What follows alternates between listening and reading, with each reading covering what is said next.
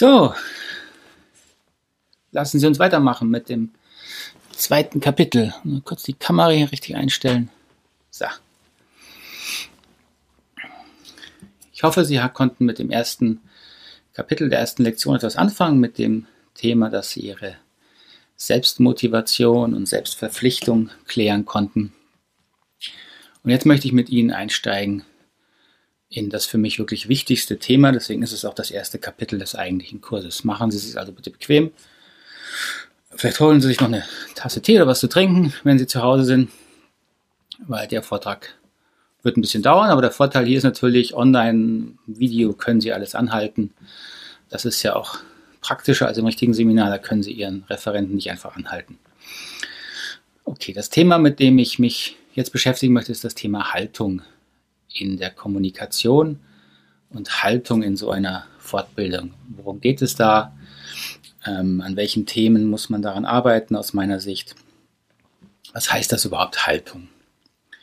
Für mich ist das das wichtigste Thema äh, in so einer Fortbildung wie hier, weil im Bereich Kommunikation wird natürlich sehr viel, sage ich mal, verkauft an Methoden, an Techniken, an rhetorischen Tools, die man sich aneignen kann und soll oder muss, äh, um besser zu kommunizieren, effektiver zu kommunizieren. Ich-Botschaften kann man lernen. Äh, man kann trainieren, dem anderen aktiv zuzuhören und so weiter und so fort. Meine Erfahrung mit diesen Methoden und Tools ist, dass sie nicht funktionieren, wenn die dahinter oder darunter liegende Haltung ähm, nicht dem sozusagen der Intention des Gesprächs entspricht. Was soll das heißen? Also wenn Sie jemanden äh, Kritik geben wollen und Ihre Intention, Ihre Haltung ist im Grunde, dass Sie die Person ablehnen und am liebsten weghaben möchten, dann können Sie noch so viel rhetorische Tools einsetzen. Ähm, die Person wird das merken. Ihre Haltung gegenüber einer anderen Person setzt sich immer durch gegenüber dem, was sie tun oder sagen in einem Gespräch. Man kann das auch sehr leicht auf die gewaltfreie Kommunikation übertragen. Die, die gewaltfreie Kommunikation wird ja leider, muss ich sagen, in vielen Bereichen gelehrt als ein rhetorisches, technisches Tool, weil sie scheinbar erstmal sehr viel Worte legt auf die, äh, Entschuldigung, weil sie scheinbar erstmal sehr viel Wert legt auf die Worte. Ja, da kriegen Sie dann mit, machen wir hier auch noch. Wir beschäftigen uns mit Bedürfnissen und Begriffen für Bedürfnissen. Wir beschäftigen uns mit Gefühlen. Wie drückt man die aus? Wie kann man die wahrnehmen? Und natürlich gibt es dafür dann bestimmte äh, Begrifflichkeiten. Und die Gefahr ist, dass man jetzt nur missversteht, dass es um die Begriffe geht, anstatt um das Erleben dahinter. Erlauben Sie mir einen kurzen Hinweis auf unsere Weiterbildungsangebote. Auf der Seite www.knotenlösen.com finden Sie unter den Online-Seminaren einen Jahreskurs in gewaltfreier Kommunikation, den Sie ganz selbstständig absolvieren können, in dem auch viele Live-Webinare mit mir enthalten sind. Eine Online-Ausbildung zusammen mit meiner Kollegin, wo Sie in einer kleinen Gruppe lernen und eine Online-Ausbildung zum empathischen Coach sehr intensive Fortbildung für alle, die Coaching in ihre Arbeit integrieren möchten. Die Links finden Sie auch nochmal unten in den Show Notes und jetzt viel Vergnügen weiterhin im Podcast. So, das ist genau das auch Problem, wenn man sich mit dem Thema Haltung und Kommunikation beschäftigt. Haltung ist etwas, was sozusagen der Kommunikation den Geschmack gibt, das Flavor, das Feeling. Und die Kommunikation wird nur dann stimmig, wenn sie sehr eng mit ihrer Haltung verbunden bleibt. Das heißt, wenn Sie jetzt rhetorische Tools lernen oder Techniken, die im Grunde nicht zu dem passen, wie Sie sich fühlen, dann würden, werden das alle merken und deswegen funktioniert das auch nicht langfristig. Die Haltung grundsätzlich, die, die ich hier anstrebe und die Sie vermutlich auch anstreben, wenn Sie dieses Seminar hier besuchen, ist, dass wir eine empathische, offene Haltung erstmal mit uns selbst einnehmen wollen, weil sich das dann auch auf andere Personen natürlich auswirkt. Und das Ziel, was wir dahinter haben mit dieser Haltung, dass wir einfach unser Zusammenleben und Zusammenarbeiten mit unseren Mitmenschen angenehmer machen wollen. Das ist die grundlegende Haltung. Es ist also wichtig zu verstehen, dass es keine gewaltfreien Worte gibt.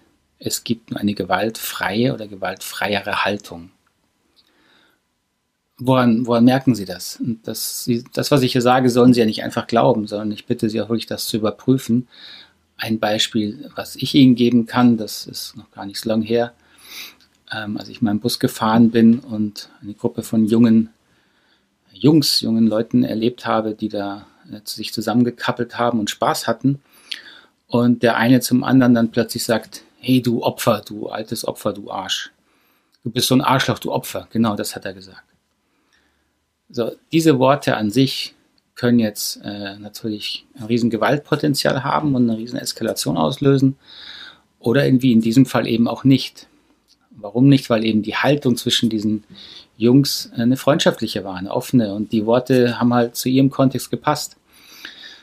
So daran merken sie, und das gilt eben für alle Fälle, es sind nie die Worte, die etwas auslösen, sondern es ist zum Großteil ihre Haltung, die hinter den Worten steht und natürlich auch, wie es dann bei dem Gegenüber ankommt. Und an beiden Themen kann man arbeiten.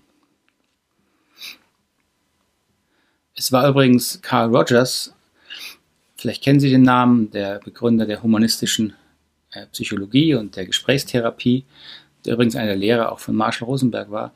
Und Carl Rogers war einer der ersten, der auf, darauf hingewiesen hat, dass die nicht die Methode, ähm, es ist, die in einer Therapie zum Erfolg führt oder überhaupt ähm, einen positiven Effekt hat auf den Klienten, sondern die Haltung, mit der ein Therapeut diese Methode anwendet. Carl Rogers hat da irgendwann mal eine Zahl gefasst, dass 80 Prozent der Wirkung, die ein jetzt in dem Fall therapeutisches Gespräch hat, hängt eben mit der Haltung des Therapeuten zusammen und nicht mit den Worten, die er verwendet und auch nicht mit der Methode, die er verwendet. Und die Haltung, die Carl Rogers natürlich propagiert hat und die auch sehr stark in die gewaltfreie Kommunikation eingeflossen ist, ist das, was er ja bedingungslose Annahme nannte. Ja, ein Therapeut muss lernen, seinen Klienten erstmal bedingungslos anzunehmen. Das ist ein sehr hoher Anspruch. Und ein Teil dieses Anspruchs steckt auch in dem Rosenberg-Modell, wo wir einfach lernen zu erkennen, wann sind Grenzen unserer eigenen Empathiefähigkeit für den anderen erreicht. Und diese Grenzen haben dann eben wiederum mit uns zu tun. Und da sie mit uns zu tun haben, können wir daran arbeiten. Und wenn wir diese Grenzen erstmal bewusst erkennen und dann verändern, verändert sich in diesem Bewusstseinsprozess unsere Haltung. Und das ist eben der Lernprozess in der gewaltfreien Kommunikation, dass wir lernen zu erkennen, wann fallen wir aus der gewünschten Haltung heraus, aus der Haltung, die wir eigentlich haben wollen, uns gegenüber und auch anderen Menschen gegenüber, unseren Partnern, unseren Kindern oder Kollegen gegenüber. Wir wollen ja nicht verschlossen, hart, mit, äh, mit äh, bedrücktem Herzen durch die Welt laufen und anderen Menschen gegenüber äh, uns abgrenzen oder, oder gewalttätig sogar sein, das ist nicht das, was unserem Wesen wirklich entspricht. Da kommen wir aber gleich dazu im nächsten Kapitel, wo es dann darum geht, sich mit dem Menschenbild der gewaltfreien Kommunikation zu befassen. Jetzt wäre erstmal wichtig, dass Sie sich Zeit nehmen zum Thema, ähm, was verstehen Sie denn unter Haltung? Welche Haltung von sich selber und auch von anderen Menschen wünschen Sie sich eigentlich? Wie wünschen Sie sich eigentlich, dass Menschen von ihrer inneren Haltung her sich begegnen? Denn diese Beschäftigung ist wichtig, damit Sie auch merken, wann fallen Sie selber aus dieser Haltung heraus. Und dann hat man eben auch Stoff, an dem man arbeiten kann. Soweit, ich hoffe, das hat erstmal Sinn gemacht für Sie. Ähm, nehmen Sie sich ein bisschen Zeit, wie gesagt, 15 Minuten wären hilfreich. Sich mal hinsetzen und mit den Fragen beschäftigen, die Sie ja auch in der Lektion äh, zu dieser Einheit finden. Und dann sehen wir uns bei der nächsten Lektion gleich wieder. Bis dahin. Tschüss.